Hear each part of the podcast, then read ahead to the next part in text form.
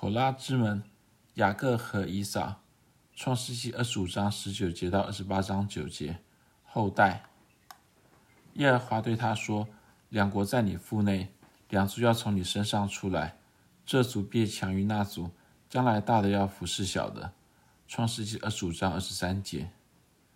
雅各和以扫打从出生就是对立的，甚至在出生前就注定要互相对立。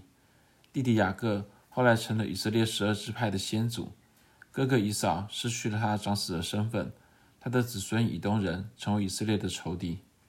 神透过先知马拉基宣布了他对兄弟二人的心意：以扫不是雅各的哥哥吗？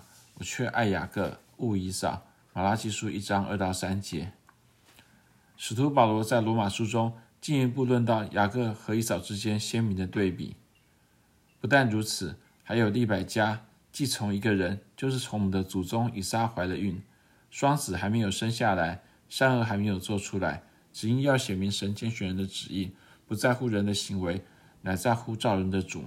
神就对利百加说：“将来大的要服侍小的，正如经上所记：雅各是我所爱的，以扫是我所恶的。”罗马书九章十到十三节。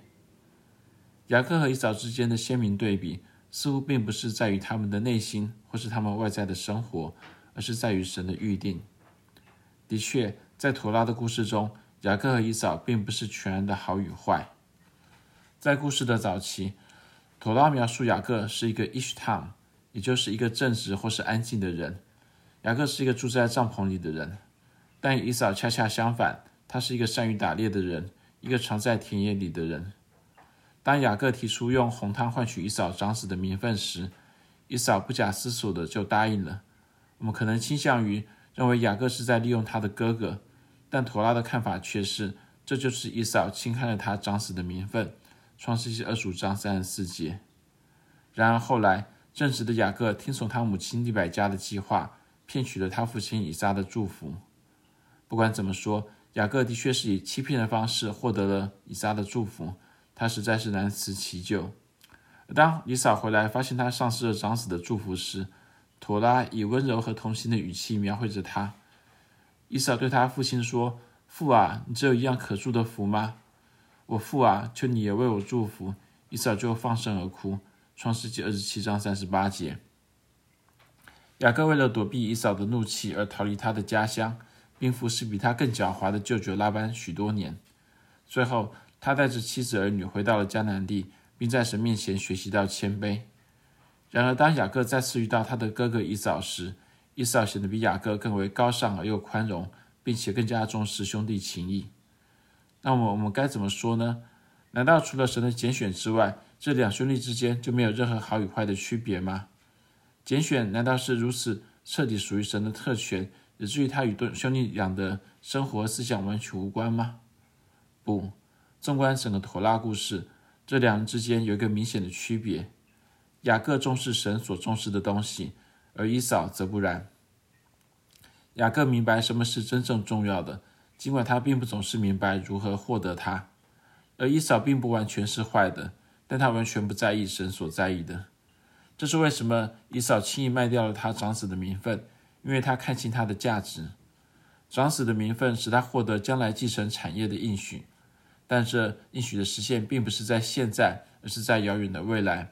而这对于讲究现实的以扫来说，这个应许是毫无意义的；但对于雅各来说，这应许却是无价的。我们因此看到神的拣选并非片面武断，而是同时反映了以扫和雅各对他们各自人生的选择。以扫失去神的恩典，因为神的应许在他对他来说并不重要。相比之下，雅各认识到应许的价值，在这一点上。他效法他的母亲利百加，利百加也认识到什么才是真正有价值的。神已经对他发预言，将来大的要服侍小的。创世纪二十五章十三节。因此，他做了他认为必须做的事，以确保预言实现。我们大概不会赞扬利百加或是雅各他们达到目标的方式，然而他们的行动却与神的最终目的达成一致。雅各的确是贪婪而充满算计的。然而，他贪的是真正重重要的东西。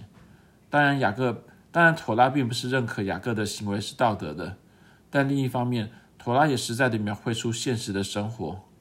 在现实的生活中，神不但对道德纯洁的人做出回应，而且他对那些把他放在第一位的人也同样做出回应。而这些人他要洁净，就像他要借着拉班的手洁净雅各一样。这篇文章摘译自米塞尔拉比 Russell Russell 的妥拉注释，Gateways to Torah，Joining the Ancient Conversation on the Weekly Portion。